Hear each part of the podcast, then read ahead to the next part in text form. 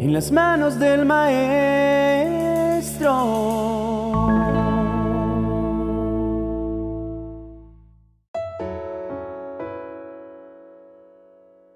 Había un pequeño niño visitando a sus abuelos en su granja. Él tenía una resortera con la que jugaba todo el día. Practicaba con ella en el bosque, pero nunca daba en el blanco. Estando un poco desilusionado, regresó a casa para la cena. Al acercarse a casa, divisó al pato mascota de la abuela y sin poder contenerse usó su resortera y le pegó al pato en la cabeza y lo mató. El niño estaba triste y espantado y todavía en pánico. Escondió el cadáver del pato en el bosque, pero se dio cuenta que su hermana lo estaba observando. Lucrecia lo había visto todo, pero no dijo nada. Después de comer, la abuela dijo, Lucrecia, acompáñame a lavar los platos. Pero Lucrecia dijo, Abuela, Pedro me dijo que hoy quería ayudarte en la cocina. ¿No es cierto, Pedro? Y ella le susurró al oído, ¿recuerdas lo del pato? Entonces, sin decir nada, Pedro lavó los platos. Así pasaron muchos días en los que el niño debía hacer sus quehaceres y los de su hermana por temor a ser puesto en evidencia. Finalmente él no pudo más. Fue donde la abuela y confesó que había matado al pato. Ella se arrodilló, le dio un gran abrazo y le dijo, niño, yo ya lo sabía. Estuve parada en la ventana y lo vi todo. Pero, porque te amo, te perdoné. Lo que me preguntaba era hasta cuándo permitirías que tu hermana te mantuviera como esclavo. De manera similar, los seres humanos hemos cometido errores y faltas a lo largo de nuestras vidas. Pero por temor de confesar nuestros delitos y pecados delante de nuestro Padre Celestial, permitimos que nuestro adversario, el diablo, nos acuse y nos manipule, usando la culpa como un arma que nos paraliza y nos lanza a los brazos de la vergüenza y de la soledad. La culpabilidad es tan silenciosa, pero tan letal, que nos hace sentir encarcelados y prisioneros de nuestras propias faltas, incapaces de levantar nuestra mirada a Dios, porque es justo por medio de ese sentimiento que el enemigo ha logrado hacernos creer que Dios se ha rendido con nosotros, que está decepcionado por lo que somos y hemos hecho nos hace creer todo lo contrario a lo que Dios nos ha dicho en su palabra. Y de hecho, puede ser que muchos hoy hayamos olvidado las grandes promesas de perdón, amor y misericordia que nuestro buen Padre tiene para nosotros. No sigas permitiendo que el enemigo te manipule. Dios ya conoce tus faltas y tus errores, y si Él no te condenó, ¿qué autoridad tiene el enemigo para hacerlo? Este es el día en el que Dios nos está llamando a ponernos a cuentas con Él, pues nos dice, ven ya, vamos a discutir en serio, a ver si nos ponemos de acuerdo. Él no ha venido a nosotros como juez para juzgarnos, Él ha venido como abogado para absolvernos y darnos una nueva oportunidad y un nuevo comienzo. Pues recordemos que nuestro Dios es lento para la ira, y grande en misericordia. Volvamos en este día a recordar las promesas de perdón, misericordia y liberación de Dios para nuestras vidas, pues no es como el enemigo nos ha venido haciendo creer. Al contrario, Dios no desiste de nosotros, sus hijos. Antes bien, mientras haya vida, sabremos que nuestro Padre tendremos esperanza, pues recordemos que como dice su palabra, si Dios no se guardó ni a su propio Hijo, sino que lo entregó por todos nosotros, ¿no nos dará también todo lo demás? ¿Quién se atreve a acusarnos a nosotros, a quien nos ha elegido para sí? Nadie, porque Dios mismo nos puso en la relación correcta con Él. Liberémonos de todo temor y de toda culpa y recordemos que apartados de Dios nada podemos hacer. Permitamos que Él sea quien nos fortalezca y nos conduzca siempre hacia el camino de la santidad y de la verdad. Vivamos confiados, pues en esta lucha de no fallar no estamos solos. Antes bien, recordemos que todo es posible por medio de Cristo, que nos llena de fortaleza. Aunque el pecado nos haya manchado, seremos más blancos que la nieve. Dispongamos nuestro corazón al perdón, a la restauración y a la vida nueva que Dios tiene para nosotros y propongamos en nuestro corazón vivir una vida digna y agradable a Dios, que le dé siempre toda la honra y toda la gloria que Él se merece.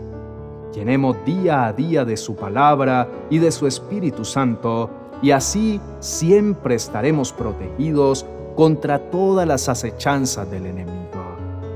Alcemos nuestros ojos y nuestra voz al cielo mientras haces tuya esta poderosa oración porque Dios está atento a tu clamor y a liberarte de la culpabilidad. Oremos. Mi amado Padre Celestial, en este día te doy las gracias por tantas bondades recibidas de tu mano. Sé que tu amor por mí es más grande de lo que alguna vez he podido imaginar. Es por esto que hoy corro a tus brazos de amor y de misericordia, confiado en que me escuchas que inclinas tu rostro y me oyes cuando clamo a ti. Conoces el verdugo que intenta manipular mi corazón.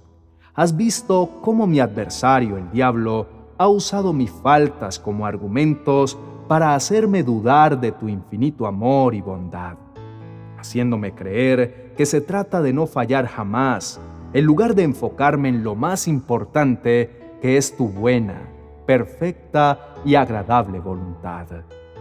Hoy vengo ante ti a pedirte que arranque de mi mente y de mi corazón toda culpabilidad fruto de mis iniquidades. Te pido que me enseñes a ponerme a cuentas contigo y arranque definitivamente todo sentimiento que no esté alineado a tu plan para mí. Permíteme recordar cada día de mi vida la razón por la cual hoy puedo ser libre de mis pecados y de mis culpas. Vuelvo a mirar a la cruz, aquel lugar en donde todos mis pecados, mis errores, mis fracasos, mis culpas y mi maldad fueron clavados. Aquel lugar en donde puedo ser tal cual soy y recibir siempre libertad y restauración aquel lugar en donde todos mis errores son borrados y puedo empezar de nuevo. Reconozco, Señor, que no soy una obra terminada. Sé que mientras esté en este cuerpo, tendré que enfrentar aflicciones, tentaciones y grandes desafíos, pero ahora por tu palabra sé que no estoy solo. Tú lo has dicho claramente en tu palabra. No tenemos un sumo sacerdote incapaz de compadecerse de nuestras debilidades, sino uno que ha sido tentado en todo de la misma manera que nosotros, aunque sin pecado. Así que acerquémonos confiadamente al trono de la gracia para recibir misericordia y hallar la gracia que nos ayude en el momento que más la necesitemos. Estoy plenamente confiado y seguro que por la obra de tu Hijo Jesucristo en la cruz del Calvario, ya no debo caminar con vergüenza o con la mirada abajo. Hoy camino con la frente en alto, gloriándome de mis debilidades, porque cuando más descubro áreas en las que soy débil, más me aferro a tu gracia y te haces más fuerte en mi debilidad. Hoy me declaro en victoria y en total libertad de mi pecado y de mi culpa. Tú pagaste el precio por mi redención y ahora puedo ir delante de ti y confesar mis pecados sin temor a que te escandalices y te alejes de mí. Ya no permitiré, Señor, que mi adversario venga y me recrimine mis faltas, pues ya fueron borradas a precio de sangre. Ahora abunda en mí la fe la esperanza y el amor. Por eso decido creer en tus verdades, porque tú no eres hombre para mentir. En ti puedo vivir confiado y permanecer seguro, porque todas las promesas en ti siempre son sí y siempre son amén.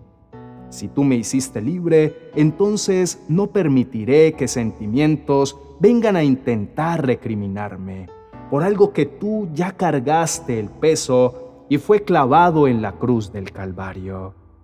Tu palabra, mi amado Dios, dice en Primera de Juan capítulo 1, verso 9, que si confesamos nuestros pecados, Dios, que es fiel y justo, nos los perdonará y nos limpiará de toda maldad.